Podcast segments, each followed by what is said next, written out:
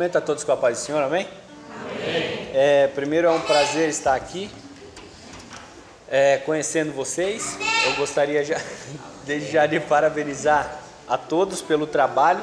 Né? Eu conheci o Felipe é, por uma ocasião, mas eu acredito que tudo tem um plano de Deus. Né? Ele fez a montagem de alguns móveis da minha casa. Né? a Mariana ali dá bastante trabalho para ele quando ele vai lá, né? Mas a gente conversando, ele me falou do trabalho aqui e assim, eu gostaria de parabenizar mesmo vocês, porque muita gente fala, né, que é, tem um tempo em que alguém ousa dizer, ah, mas o jovem não tem mais compromisso com a palavra, ah, mas os jovens não querem mais saber de nada. Isso é mentira, né? Uma prova disso é porque vocês estão aqui hoje, enquanto muita gente está fazendo um monte de coisa errada, a gente fez igual a Maria, a gente escolheu a melhor parte. E a melhor parte é estar na casa de Deus, na presença de Deus, ouvindo a palavra. Eu tenho certeza que isso aqui vocês estão plantando e vão colher lá na frente. Vão colher na sua vida profissional, na sua vida ministerial. Pode ter certeza. E o Espírito Santo está aqui. Amém? Eu sou do fogo, do manto também. Eu gosto de pular, de cair no chão, mas é, tudo com, com o agir do Espírito Santo, amém? Que Deus possa continuar abençoando a todos vocês. Eu estou de bota, não é por causa do frio, não, é porque eu vim direto do meu trabalho, tá? É, mas não tem problema, isso aqui é bico de aço, dá para chutar esse tambor aqui tranquilo. Jeremias, capítulo de número 31. Jeremias 31, versículo 33 e 34. Eu trago saudações do meu pastor, do meu pastor, pastor Robson Vasconcelos, para todos vocês. Nós somos da Assembleia de Deus Filadélfia, mas nós somos todos do mesmo povo, da mesma nação, a gente é tudo eleito e a gente vai morar no céu junto. Amém? Que Deus possa continuar abençoando vocês e eu creio que Ele vai dar o crescimento para esse trabalho, para essa igreja. Tá bom? Jeremias capítulo 31.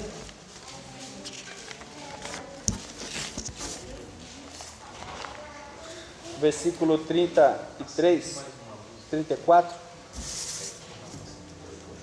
Diz assim: Mas esta é a aliança que farei com a casa de Israel depois daqueles dias, diz o Senhor. Porei a minha lei no seu interior e as escreverei no seu coração. Eu serei o seu Deus, eles serão o meu povo.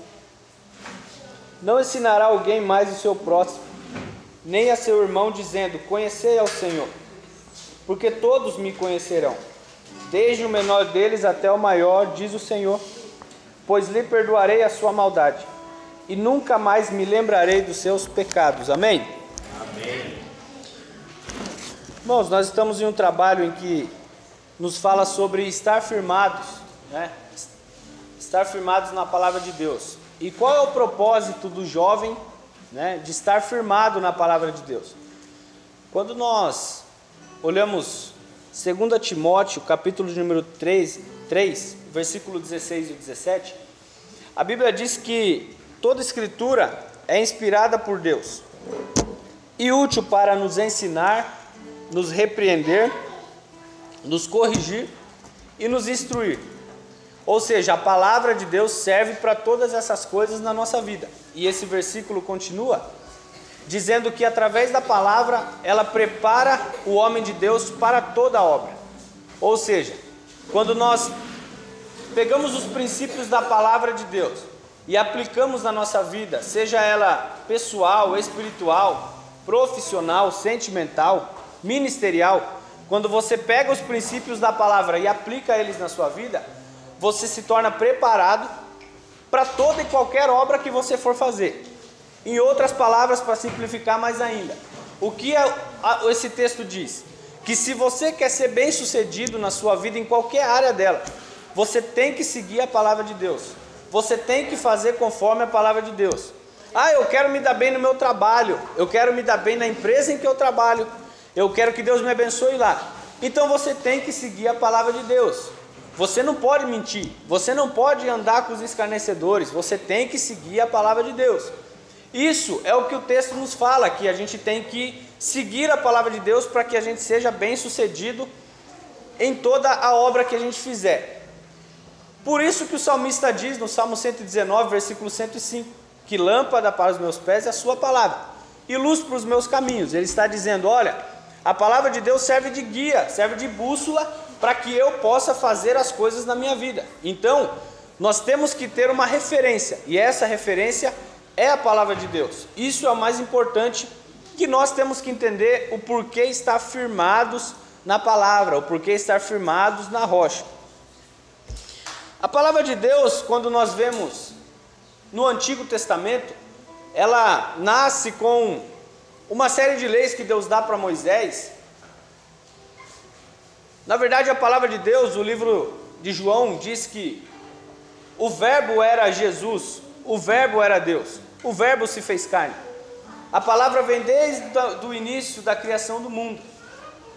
Quando Deus traz a lei, quando ele materializa, vamos dizer assim, ele dá a lei para Moisés em rochas. E a lei teria que ser seguida por homens. A lei veio para que o povo pudesse preservar a presença de Deus no meio deles. No livro do Êxodo, quando nós lemos, nós vemos que Deus chama o povo, tira eles do Egito, leva eles, está levando eles para o deserto, para a terra prometida.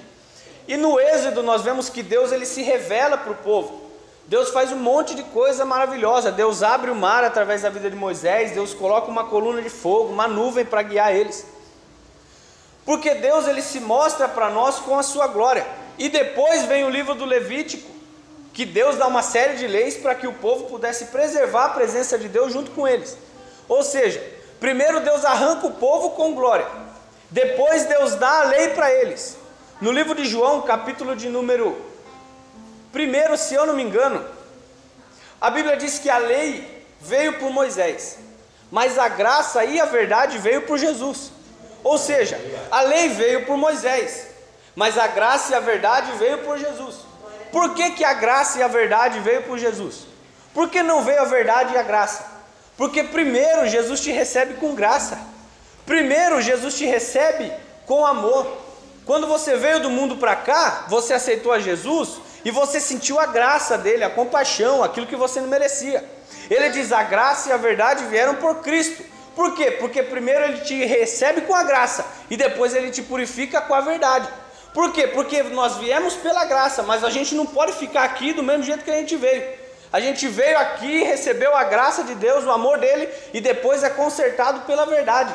Então o que, que isso significa? Que você não pode vir aqui, aceitar Jesus e ficar do mesmo jeito. Não. Você foi recebido pela graça e ele tem graça, mas você tem que falar assim: Deus, me santifica com a verdade. A oração que Jesus fez para os seus discípulos foi: Senhor, que o Senhor purifique eles com a verdade, santifique-os na verdade. E ele diz: O que é a verdade? E ele responde: A sua palavra é a verdade. A gente tem que entender que a base, a base, a nossa base é a palavra de Deus.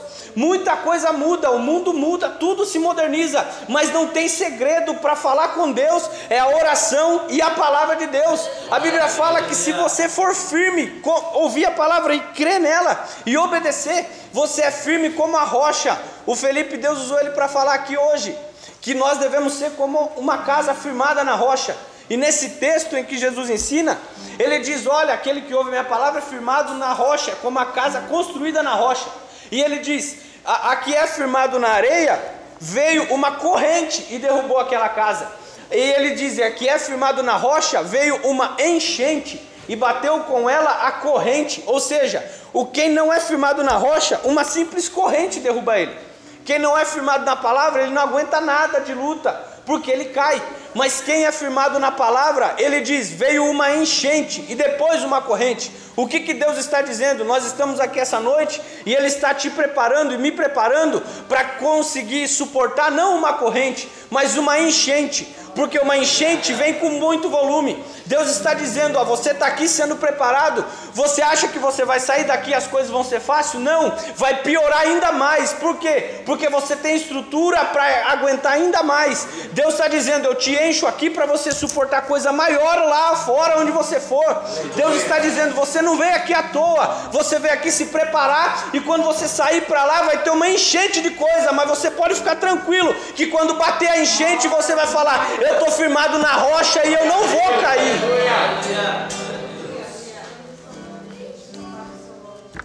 A lei veio por Moisés e quando ela veio, era muito difícil de ser cumprida. Nenhum homem conseguiu cumprir ela ao todo, somente Jesus conseguiu cumprir a lei, como era para ser cumprida. Aí o salmista diz no Salmo 119, e o versículo 11, ele diz assim: Olha, eu escondi a sua lei no meu coração, para eu não pecar contra ti. E é disso que eu queria frisar, porque a lei, se nós formos falar dela, nós vamos levar a noite toda aqui. Mas nós vamos frisar em algo importante que é justamente o pecado.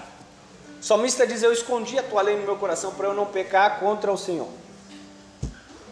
Porque o pecado, ele nos tira de, de perto da presença de Deus. O pecado, ele cria uma barreira entre nós e o Espírito Santo. Quando nós pecamos, existe a misericórdia de Deus e a graça, sabendo da nossa incapacidade, para que nós sejamos perdoados, mas o pecado ele traz essa barreira. Então o salmista diz: Olha, eu escondi a sua palavra no meu coração para eu não errar contra o Senhor, para eu não pecar contra o Senhor. Mas como a gente faz isso hoje?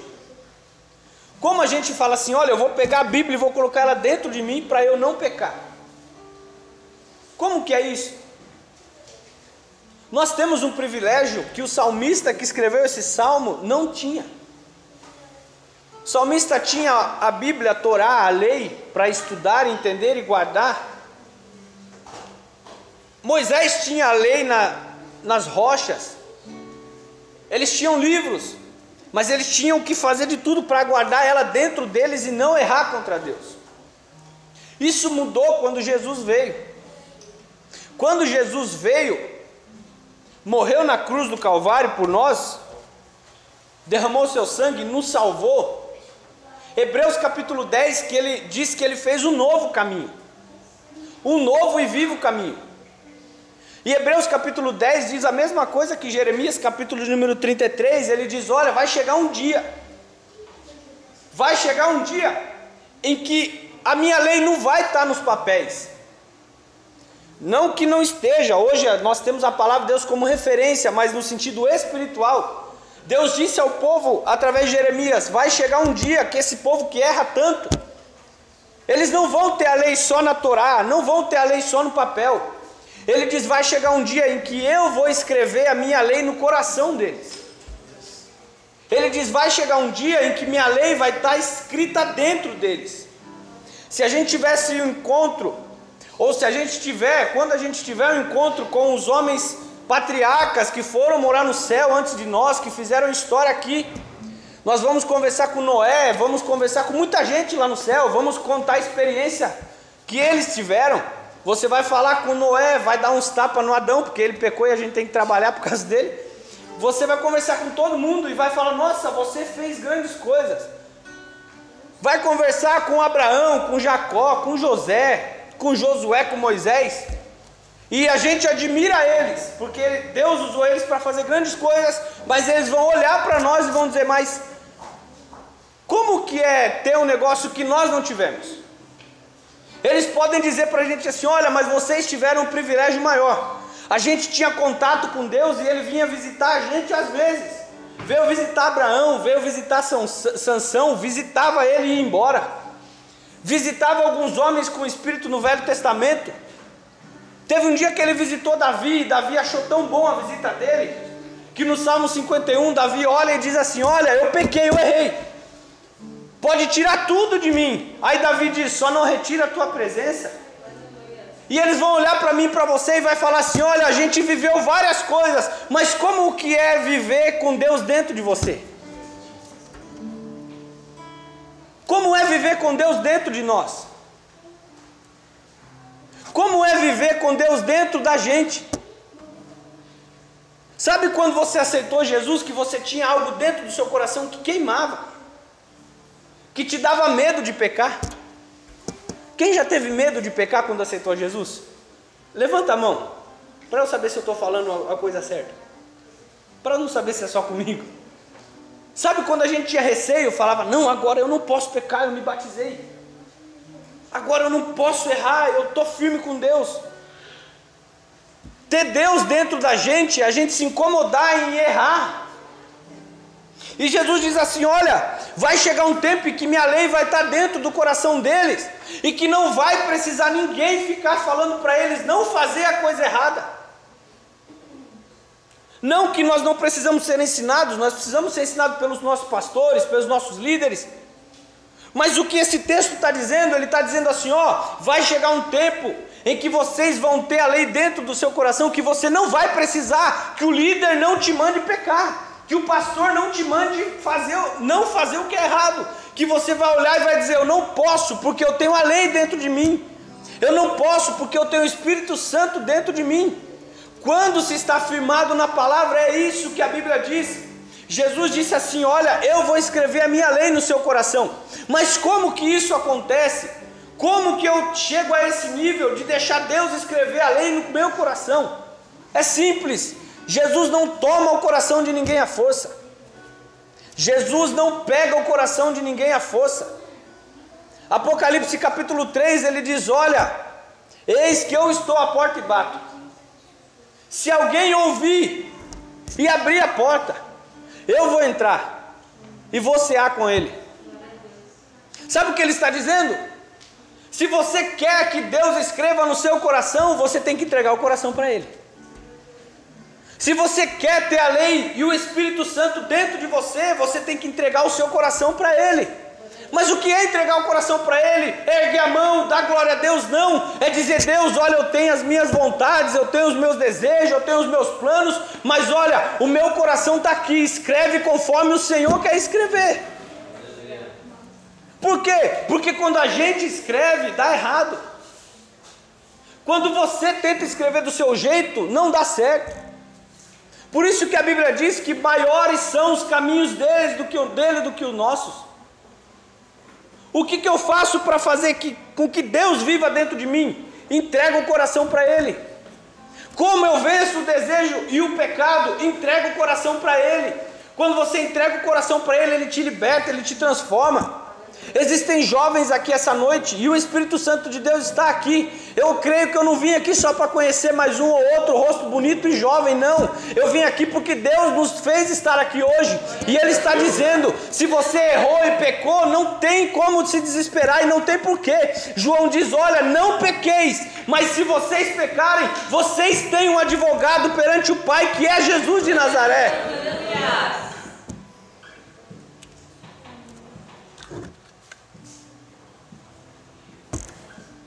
Quando Adão peca no paraíso, imagine que Adão vivia tendo contato direto com Deus. Estava junto com Deus todos os dias. A Bíblia diz que ele, na virada do dia, vinha conversar com Adão. Tinha um privilégio. Quando Adão erra, peca, A Bíblia diz que nesse dia, no mesmo horário, Deus veio falar com Adão. Mas Deus não sabia que ele tinha pecado? Sabia. Deus não sabia que ele tinha errado? Sabia. Deus não sabia que ele estava mal? Sabia também. Mas mesmo assim Deus veio. Diga assim, mesmo assim, mesmo assim Deus veio. Diga assim: sabendo que eu estou mal. Sabendo que eu estou mal. Sabendo que eu errei. Sabendo que eu errei. Deus veio. Existem jovens que entraram aqui essa noite que por algum percalço da sua vida você errou. Você pecou, assim como todo, todo mundo faz. Mas o diabo fica falando na sua mente que você tem que viver atrás de uma figueira. Fica atrás da figueira. Porque enquanto você estava praticando o pecado, estava bom, mas agora Deus veio. E quando Deus vem, a gente vê culpa na gente, a gente quer se esconder atrás de uma figueira. E você fica vivendo com esse pensamento todo culto, todo dia. E o diabo fala para você: fique atrás da figueira, não saia daí. Mas essa noite Deus está dizendo assim: eu sei que você está mal, cara, eu sei que você pecou, eu sei que você errou, mas mesmo assim eu vim. Eu vou falar de novo para você entender. O Espírito Santo está aqui. Eu não vou segurar aquilo que Deus está falando, não. Ele está dizendo assim: Eu sei que você está mal, está quebrado, está caído, mas eu vim aqui para falar com você. A Bíblia diz que quando Adão ouviu a voz de Deus, ele diz: Olha, eu vou me esconder. Sabe por quê? Porque quando você peca e ouve a voz de Deus, ela não te dá alegria, ela te dá medo. Quando você está vivendo no pecado e ouve a voz de Deus, ela não te dá prazer, ela te dá medo, porque você vê o quão pequeno você é. Você vem para o culto, vê Deus usar alguém, sente a presença dele e fala: Deus, por que, que eu fiz aquilo e por que eu não me liberto? Ele está dizendo: quer se libertar? Entrega o seu coração para mim hoje e você vai sair daqui liberto. Glória a Deus, aleluia. Ele fica com medo e ele vai para trás da figueira. E Deus chama ele pelo nome, porque ele nunca vai esquecer o nosso nome. Deus está dizendo: Olha, você pode ter errado, mas eu sei o seu nome. A Bíblia diz que o seu nome está gravado na palma da mão dele, e isso é profético, porque os cravos foram, foram furados nas mãos deles, de, de Jesus. E quando você peca e quando você erra, quando você vem na igreja nessa situação que você se encontra hoje, o diabo olha para Deus e fala: Ele não merece estar aqui, ela não merece estar aqui. Mas aí Jesus vem com a palma da mão e fala assim: Merece sim, porque eu dei o meu sangue, a dívida está paga por ele. Adão diz assim: Olha, Senhor, eu estou aqui, é porque eu ouvi a Sua voz e eu temi. O pecado faz isso com a gente. O pecado ele é bom, ele é doce. O livro de Provérbios diz que ele é bom, mas depois ele é como uma mulher que é traiçoeira e te arrasta para o, inferno. Quando ele diz eu temi, Deus fala assim: Mas por que, que você temeu? Ele fala: Porque eu estou nu, porque eu estou sem roupa. Deus diz assim para ele: Mas quem te falou que você está sem roupa? Ou seja, Deus diz para ele assim: ó, quem você está ouvindo? Com quem você está conversando? Quem falou para você isso? Quem revelou para você isso? Para que você sentisse vergonha? Deus está dizendo: você ouviu alguém, você não está ouvindo a palavra de Deus, por isso que o pecado está fazendo isso com você. Pelo amor de Deus, irmãos, não, vem, não vim aqui para falar que tem alguém aqui em pecado. Eu sou pecador, tanto quanto vocês, todo mundo aqui peca. Nós viemos aqui essa noite e nós estamos juntos, por quê? Porque nós pecamos, nós erramos. Mas o diabo fica usando isso para colocar na sua cabeça: sai da igreja, já é a décima vez que você caiu aí de novo. E Deus está dizendo: não importa, quando você parar de ouvir a voz da serpente e der ouvido a voz de Deus, você vai ser liberto.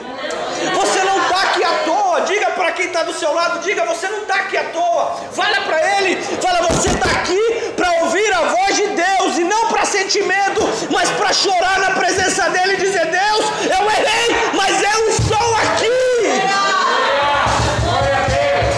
Eu sinto a presença dele, a graça dele essa noite.